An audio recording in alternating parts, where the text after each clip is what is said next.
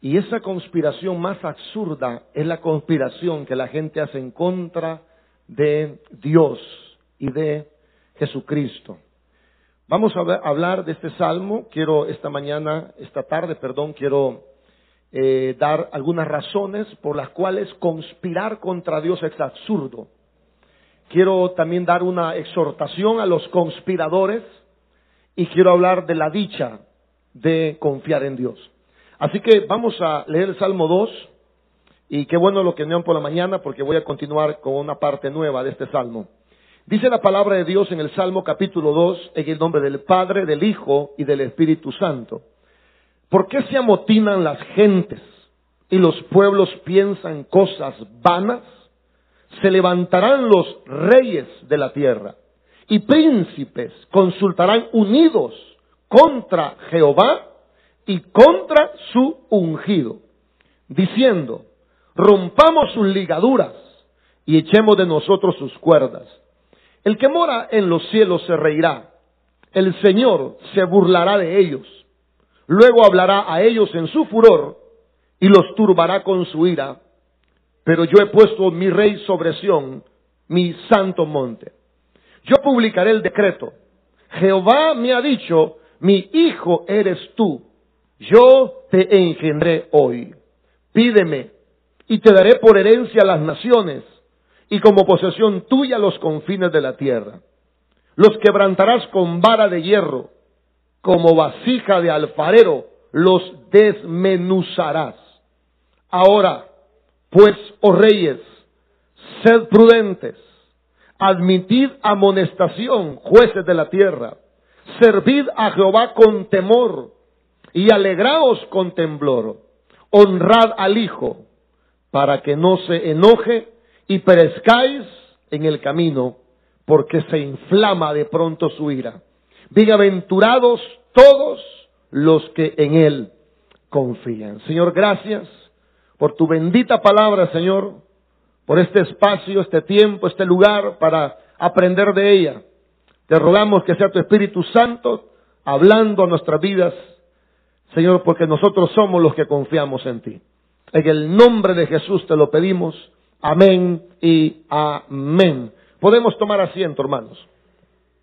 Voy a seguir hablando de la conspiración más absurda que puede haber en el mundo el día de hoy. Y vamos a hablar que, o le voy a hablar, que la conspiración más absurda es la conspiración que el hombre hace en contra de Dios. Pero antes de entrar en la materia ya, en los versículos, quiero eh, advertirles esta tarde que el salmo que estamos viendo, que vamos a estar estudiando, es un salmo que se conoce como el salmo, un salmo mesiánico. Y eso no debe de asustarlo, simplemente es un salmo que habla acerca del Mesías. El Mesías no es otra persona que Jesucristo mismo. Y eh, pensando en esto que estoy diciendo en este momento, me, me, llama mucho la atención ver cómo Dios habla de Jesucristo desde antes, hermanos, que Jesucristo se encarnara como un ser humano. Porque vamos a escuchar en este salmo que la Biblia dice, mi hijo eres tú. Sí, y esa, esa, esa afiliación de Dios con su hijo la vemos en el Nuevo Testamento también.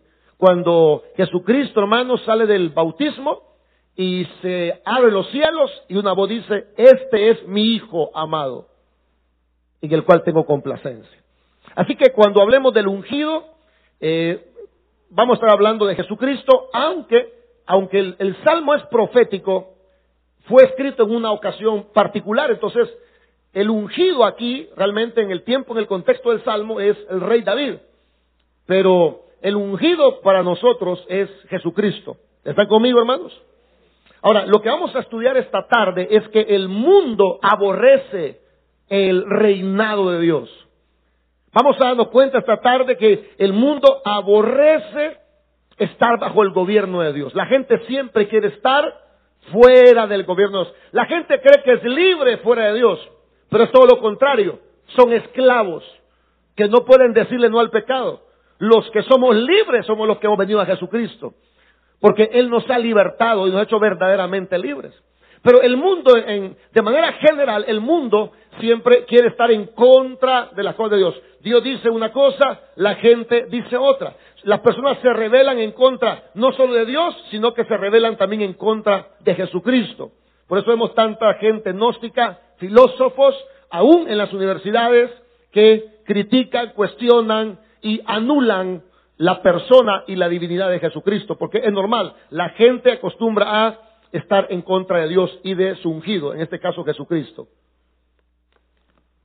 Ahora, no importa que vivamos en un mundo de gente rebelde, no importa que estemos en un mundo donde la gente se revela contra Dios, nosotros tenemos que seguir siendo fieles a Dios. Amén. O sea, no importa que la sociedad esté eh, volcada en contra de Dios, el llamado de Dios hacia nosotros es que nosotros sigamos siendo fieles en el Señor. Alguien dirá, pastor, pero ¿de qué sirve ser fieles a Dios si yo no veo resultados? Quizás hoy no ve resultados, pero los resultados van a llegar tarde o temprano. Así como al malo le espera un juicio, así al justo le espera una bendición. Así que no tengas eh, temor de seguir confiando en el Señor, porque ves que todo el mundo hace lo que le da la gana, hermano. La gente hace lo que le da la gana, pero eso también tiene sus consecuencias. Nosotros tenemos que seguir siendo fieles al Señor. Y no solo fieles, tenemos que evitar el comportamiento que la gente que no conoce a Dios tiene. Porque de vez en cuando hasta nos dan ganas de ponernos un poco soberbios, altivos, nos dan ganas de actuar como la gente, de hablar como la gente, de a veces hasta cuestionar lo que la Biblia dice. Hermanos en Cristo cuestionan a veces a Dios y tengamos cuidado con eso, porque si nosotros nos convertimos en conspiradores en contra de Dios, pues lamentablemente también pasaremos algunas consecuencias. Así que comprendamos esta tarde que todo tiene un límite y que si, la, que si la gente sigue e insiste en rebelarse contra Dios, pues inevitablemente y lamentablemente tendrán que enfrentar un juicio. Voy a pasar entonces esta tarde a dar algunas razones por las cuales rebelarse contra Dios es absurdo. El verso 1 al 3 nos enseña que la hostilidad contra Dios y su ungido es en vano. Vamos a ver el verso 1, 2 y 3, pero solo voy a leer y voy a hacer un pequeño comentario. Dice el verso 1, ¿por qué se amotinan las gentes y los pueblos piensan cosas vanas? Se levantarán los reyes de la tierra y príncipes consultarán unidos contra Jehová y contra su ungido diciendo, ¿qué dice esta gente? Rompamos sus ligaduras y echemos de nosotros el qué. ¿Cómo le llama, cómo le llama la Biblia a esa conspiración que la gente se amotina, que la gente piensa cómo hacerle daño a Dios? ¿Cómo, cómo mira Dios esa unión de naciones, esa unión de gobiernos que se unen todos en contra? Y dice, bueno, rompamos las ligaduras, eh, aborrezcamos lo que Dios dice, rebelémonos en contra de Dios. ¿Sabe cómo, cómo resume todo eso la Biblia? Dice, son cosas vanas, dice. ¿Qué es algo vano? Algo que es inútil algo que no sirve para nada.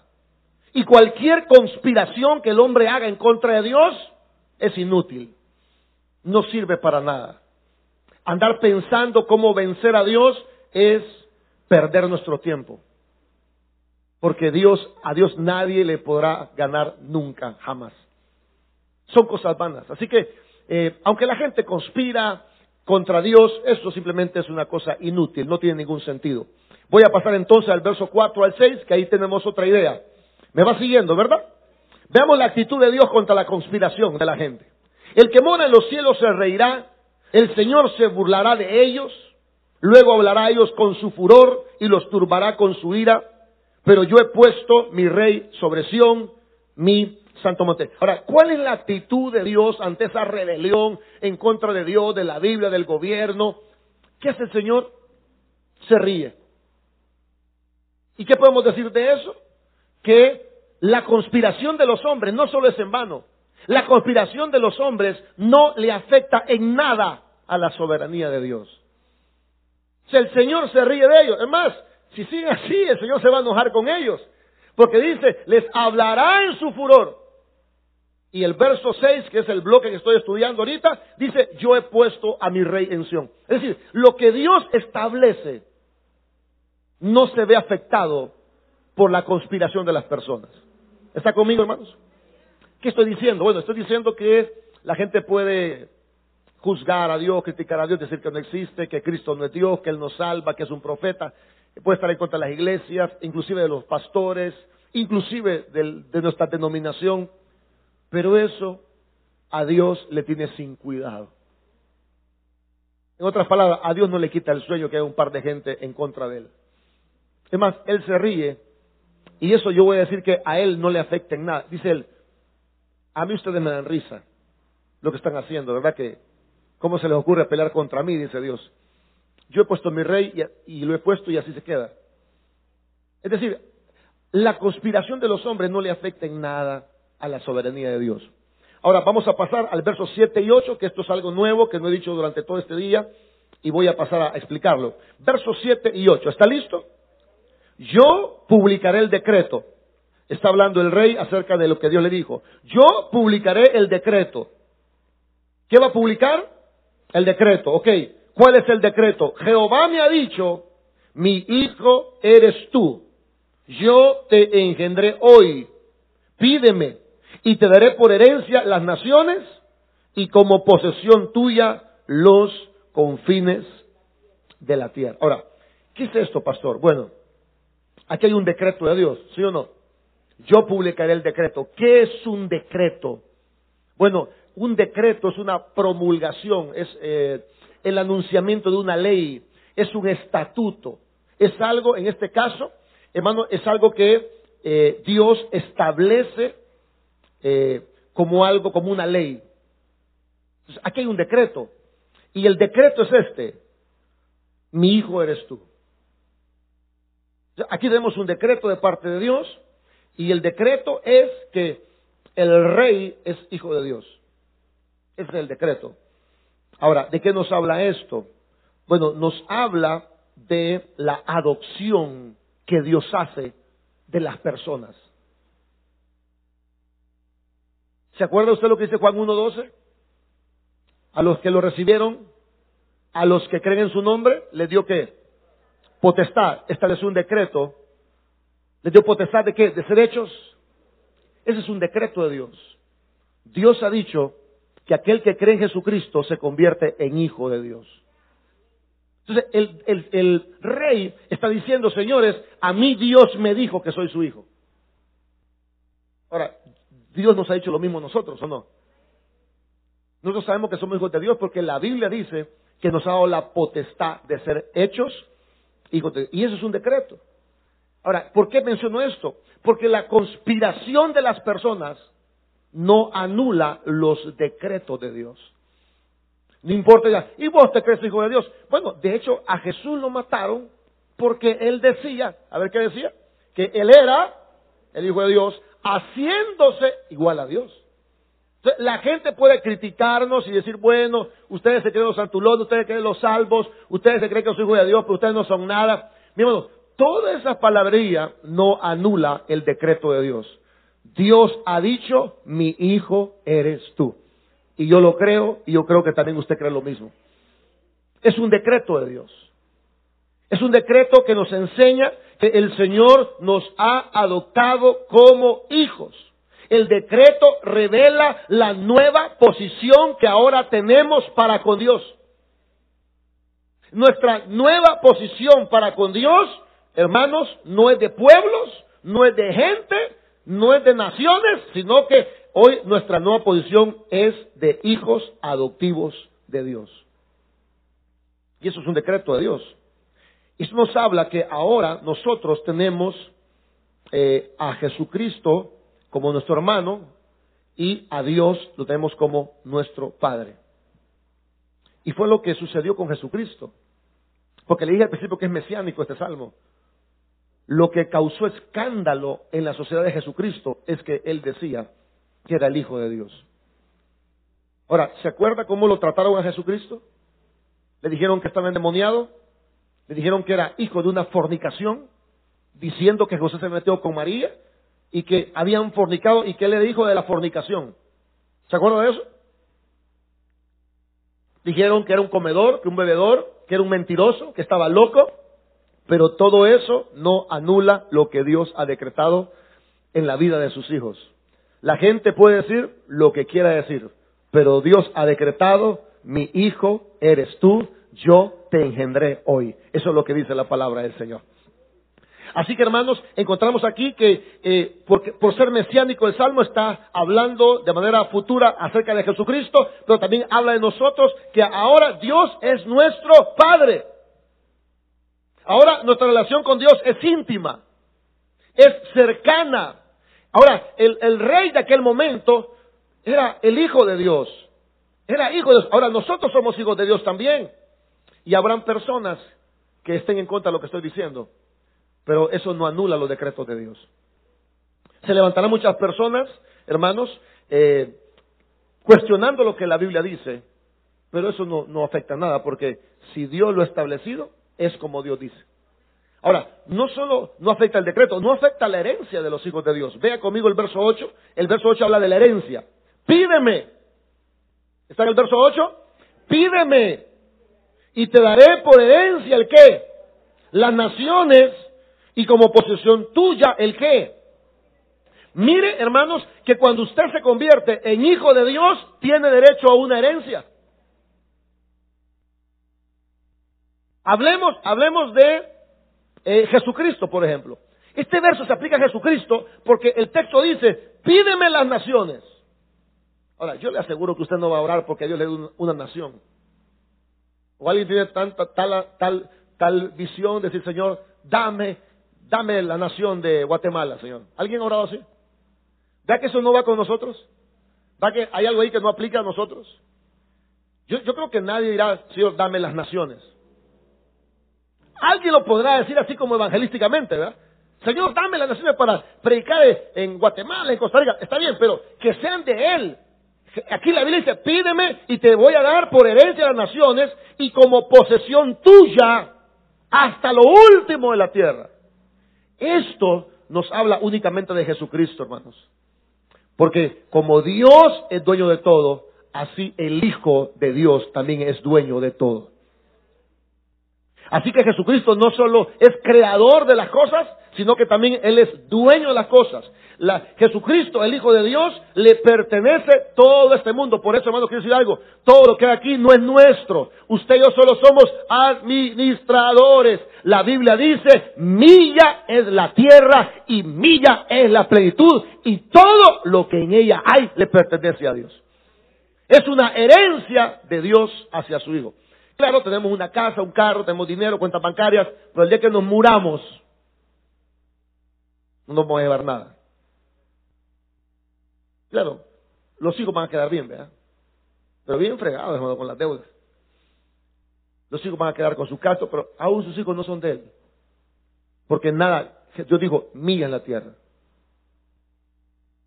Porque nada en este mundo es nuestro realmente. La gente dice, uy, esa iglesia, el pastor se la quiere agarrar. Bueno, por más que quisiera agarrarme, no puedo. Porque me voy a morir y esto tiene que quedar a otras personas.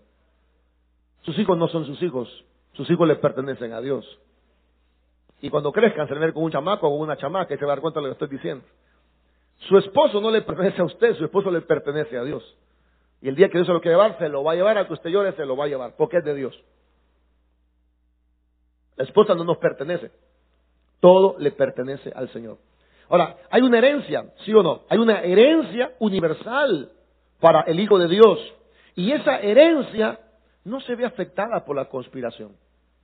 La gente puede ser la más millonaria del mundo, pero hasta Steve Jobs, que fue el creador del Apple, hermano, ya no está entre nosotros y tuvo que dejar su tierra a otras personas, porque la tierra le pertenece al Señor. Ahora, como hijos de Dios también tenemos una herencia. Sí, ahora hablemos de nosotros, como hijos de Dios también tenemos una herencia. Y nuestra herencia no está en la tierra, nuestra herencia está en los cielos. Les voy a preparar un lugar para que donde esté, también ustedes estén.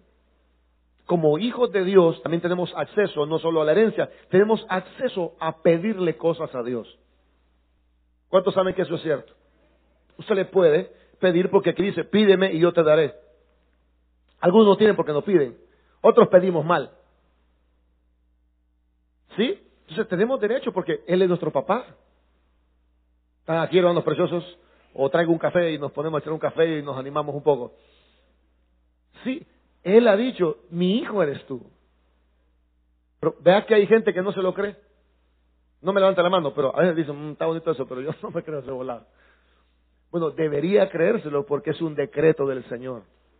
No es porque lo merezcamos, ni porque seamos los mejores, sino por su gracia, dice la Biblia. Por gracia somos salvos por medio de la fe. Y esto no es de vosotros, es un regalo de Dios, no es por obras para que nadie se gloríe.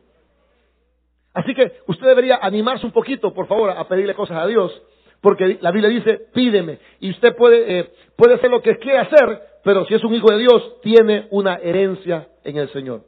Ahora, el verso 9 sigue con la misma idea de que el decreto de Dios no es afectado por la conspiración de los hombres. Verso 9, los quebrantarás. ¿Cómo los va a quebrantar? Con una vara. ¿Y cómo es la vara? De hierro. Ahora, ¿cómo lo va a tratar? Como vasija de alfarero, que dice hermanos? Fíjese hermano, fíjese que eh, la conspiración no afecta los decretos de Dios. El decreto está dicho, eres hijo. Por hijo tenemos una herencia. Y como hijo de Dios, Jesucristo tenía un poder, tenía autoridad. Y la, oiga, escucha esto, la autoridad de Jesucristo no se vio afectada por la conspiración de las personas. La gente decía, este está endemoniado. Pero ¿sabe qué Jesús? ¿Cómo es posible que Satanás saque fuera a Satanás?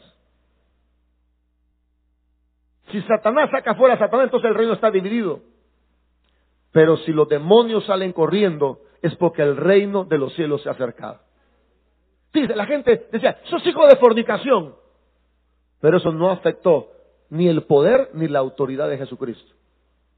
Y va a haber un día que Jesucristo, si esta gente que conspira sigue de esta manera, Dios lo va a tratar muy duramente. Porque esta palabra, vara de hierro, nos habla de dureza. Aquí no dice, y lo agarrará con una vara de guayabo. Aunque la vara de guayabo también es fuerte, hermano. Entonces, lo va a tratar con vara de qué? ¿Qué es eso? Es un símbolo de la dureza. Es un símbolo de la autoridad de Jesucristo. Así que tenga cuidado, hermano, usted como cristiano, de no rebelarse en contra del Señor, porque el Señor puede tratar a usted muy severamente. Amén. El Señor tiene esa eh, autoridad como la vara de hierro y e inclusive, inclusive eh, el hombre puede buscar su propia destrucción. Dice la Biblia que lo va a tratar como una vasija de alfarero, lo va a desmenuzar. Yo no sé cuánto se les ha quebrado un jarroncito de esos de barro. La vez pasada un hermano trajo una alcancía que era un, una Coca-Cola y la Coca-Cola era de barro. Entonces yo dije, que está bonita la Coca-Cola esta, yo no quiero romperla. Entonces, mira yo si le puse acá el pisto de otro lado y no, le voy a pegar un martillacito, dije. Y cabal, le pegué arriba de ¡pum! le hizo. Y cabal, la tapadera, era una coca así, de barro. La tapadera se, le, se fue para abajo. Eh, dijo, por lo menos me quedó lo demás, dije yo. Hermano, cuando toqué el resto, se quebró todo. Yo dije, qué lástima, se quebró esta alcancía de Coca-Cola. Eh, quizá la voy a guardar, la voy a pegar, no sirve para nada. Se le quiebra una cosa de barro, hermano, se le quebró, ahí no hay pegamento, ni pegamín, ni pegaloca, ni, ni nada, ni moco de gorila, ni nada de eso. Así quedan las personas a veces que conspiran en contra de Dios. Quedan totalmente destruidas. Ya no hay nada que hacer con ellas. Porque que la gente conspire no afecta al decreto de Dios, no afecta a la autoridad de Dios, no afecta eh, la herencia de Dios para su pueblo. Así que si no queremos ser tratados con severidad, tenemos que someternos al gobierno de Dios. Porque la Biblia dice que Dios al que ama, ¿qué dice la Biblia? Disciplina, ¿verdad? Así que vamos a pasar entonces al siguiente bloque, verso 10 al 12. Vamos del verso 10 al 12. ¿De qué nos habla? Que los conspiradores deben de cambiar de actitud para evitar el juicio de Dios. Vamos a ver el verso 10. Aquí, aquí viene la amonestación, la exhortación, el ultimátum que Dios le da a los conspiradores. Ahora, pues, oh reyes, ¿a quién le está hablando? A los reyes, ¿verdad? Si usted ve conmigo el verso 2, ¿qué dice el verso 2? Se levantarán quiénes? Los reyes y quiénes más? Los príncipes, ¿verdad? Y consultarán unidos contra quién? Contra Jehová, contra su ungido. ¿Y qué van a decir de acuerdo al verso 2? Rompamos sus ligaduras, echemos todas sus cuerdas. Pero en el verso 10, Dios le está dando eh, una oportunidad de que cambien de parecer. Dice el verso 10, ahora pues, oh reyes, ¿qué le pide Dios? Número uno, ser prudentes. Número dos, admitir amonestación. Número tres, el verso once, servir a Jehová con temor. Número cuatro, alegraos con temor. Número cinco, en el verso doce, honrar al Hijo. ¿Por qué les pide todo eso? ¿Por qué les pide sean prudentes? ¿Por qué les dice admitan amonestación? ¿Por qué les pide sirvan con temor? ¿Por qué dice alégrense con temblor? ¿Por qué les dice honren al Hijo? ¿Por qué? Para que no se qué? Para que no se enoje y perezcáis en el camino, pues se inflama de pronto el qué. ¿Qué es esto, hermanos? ¿Sabe, hermanos? ¿Sabe? Dios eh, eh, invita a los conspiradores a cambiar de actitud. Porque Dios es un Dios de oportunidades. Dios le dice a los conspiradores, hey, reyes, ustedes que no quieren someterse, deberían de cambiar de actitud. Deberían ser prudentes, ya voy a explicar qué es eso. Deberían servirle a Jehová. Deberían alegrarse con temblor. Deberían de admitir la amonestación. Deberían de honrar al Hijo. No sea que se inflame de pronto su ira. Quiero decirles, hermanos, que la gente que está en contra de Dios, el Señor les hace una invitación a que cambien de actitud antes que sea demasiado tarde. Porque si bien es cierto, Dios es un Dios de amor y misericordia, pero también es un rey justo que no tendrá por inocente al que es culpable. Entonces, aquí hay un llamado a estas personas que conspiran y yo creo que este llamado también aplica para nosotros esta tarde. Porque aquí tenemos un montón de rebeldes pasivos. No lo digo por ustedes, son otros hermanos que están en el Facebook. ¿Verdad que bueno, nos ponemos rebelditos? A veces nos ponemos rebelditos, ¿verdad? Como que somos de estos príncipes que consultamos en contra de Jehová. Bueno, voy a hacer una, eh, un análisis de cada eh, actitud que hay que cambiar para que luego hacer una aplicación para nosotros. ¿Están listos? ¿Qué es la primera cosa que pide Dios que deben de cambiar los conspiradores? ¿Qué ¿Cuál es el primer llamado que le hace? Ahora pues, oh reyes, ¿qué les pide? Ser prudentes. A ver, a ver conmigo, a ver, diga conmigo, hay que ser prudentes. Anótelo por ahí, por favor. Usted que es un hermano así un poco difícil de llevar, ponga ahí, debo ser prudente. ¿Qué es esto de ser prudente? Bueno, debemos de actuar con mucha prudencia y evitar, evitar rebelarnos en contra del gobierno de Dios.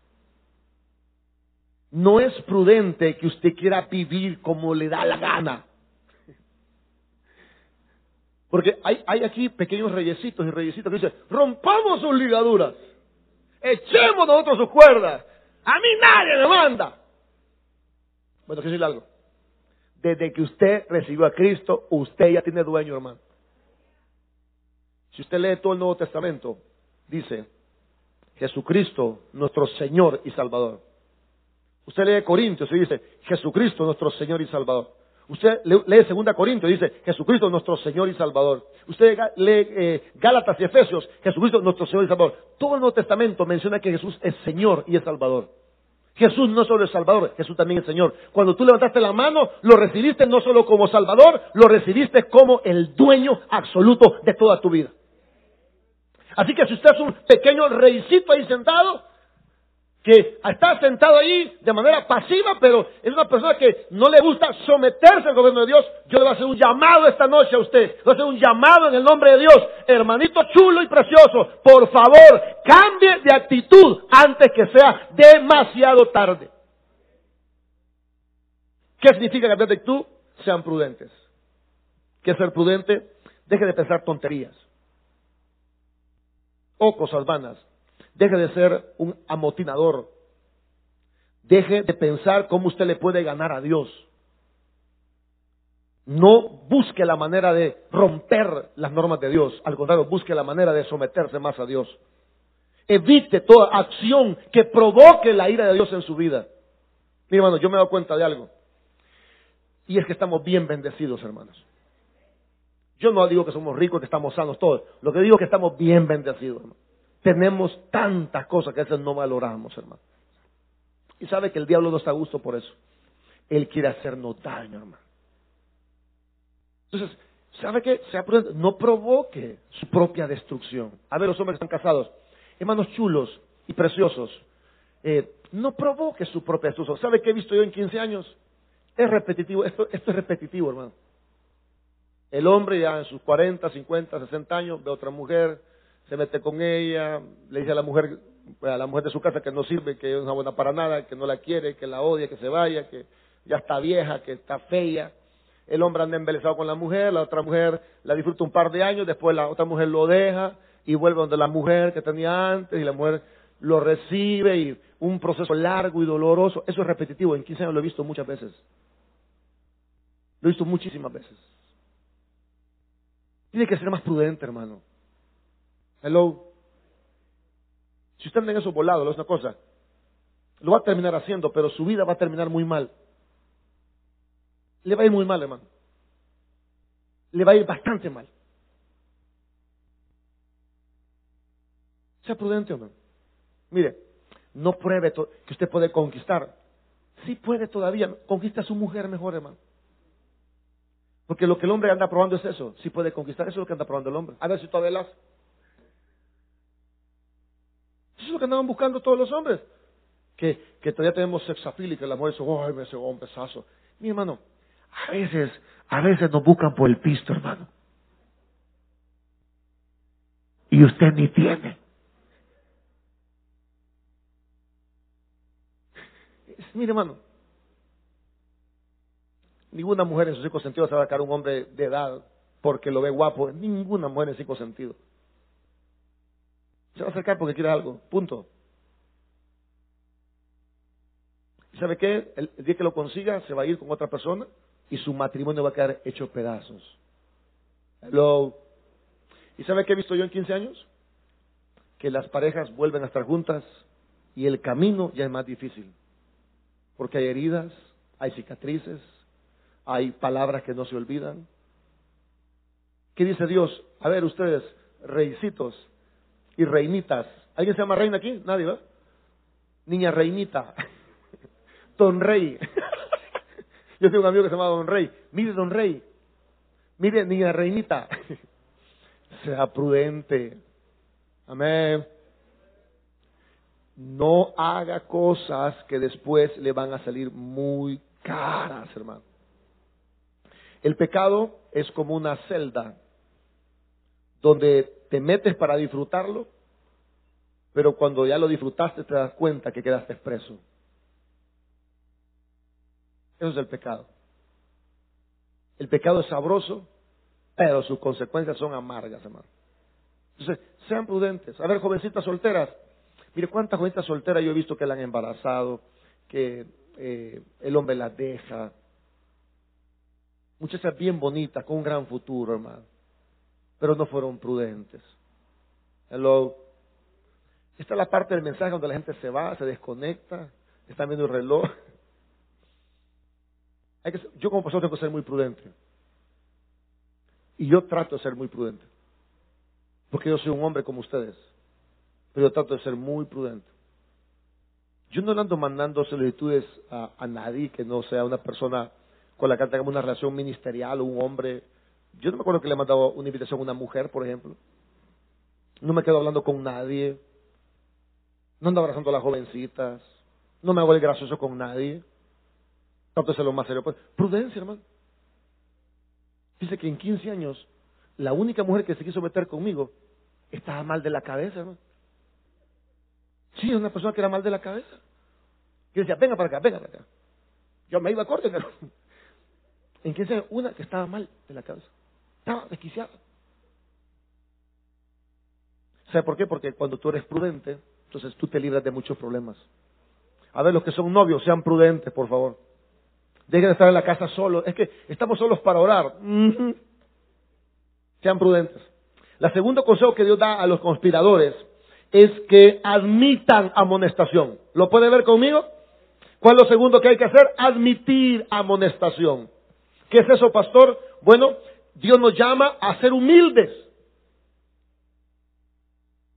Porque hay gente que no admite, no admite amonestación. ¿Usted conoce a esa gente? Quiero decirle algo, yo soy uno de esa gente. ¿A cuánto le cae mal que lo corrijan? Cuando vuelvan a preguntar, y vamos a ver si sale algún sincero, ¿a cuánto les molesta por dentro que los corrijan? Bueno, eso se llama orgullo. Molesta. Y más cuando es la mujer, hermano. No, es que mire, uno lo revienta que la mujer lo corrija. ¿Y sabe cuál es el problema? La mujer casi siempre tiene razón, hermano. A ver cuántos hombres reconocemos que casi siempre tienen razón. Pero caen mal, hermano. No ellas, sino la amonestación. Y nos dice, mira, te voy a decir esto, no te vas a enojar. Te voy a decir por tu bien. Y usted está encendido, hermano. Usted le ha jalado las orejas. ¿Sabe cómo se llama? Se llama soberbia. ¿Sabe por qué la gente se va a perder en la condenación? Porque nunca admitieron la amonestación. Y nosotros no podemos cometer el mismo error que comete la gente del mundo. Nosotros tenemos que ser más humildes y aceptar cuando alguien nos amonesta y tomarlo de manera positiva y superar la actitud de rebeldía. Yo, yo eh, quiero que usted se conozca. Cuando usted lo amonesta, usted se siente mal, cálmese, respire profundo, relájese, conózcase, porque son emociones que después pasan. ¿Es que hay gente que no aguanta que lo amonesten? Bueno, eso es malo. Tenemos que aceptar que nos amonesten. Y, la persona sabia acepta la amonestación. Es incómodo.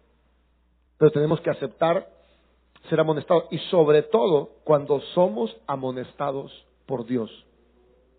El tercer llamado que hace Dios a los conspiradores es que les sirvan con temor. Verso número 11 que dice servir a Jehová. ¿Cómo hay que servirle a Dios? ¿Qué es eso, pastor? Bueno, la palabra servir ahí, honestamente, es adorar a Dios.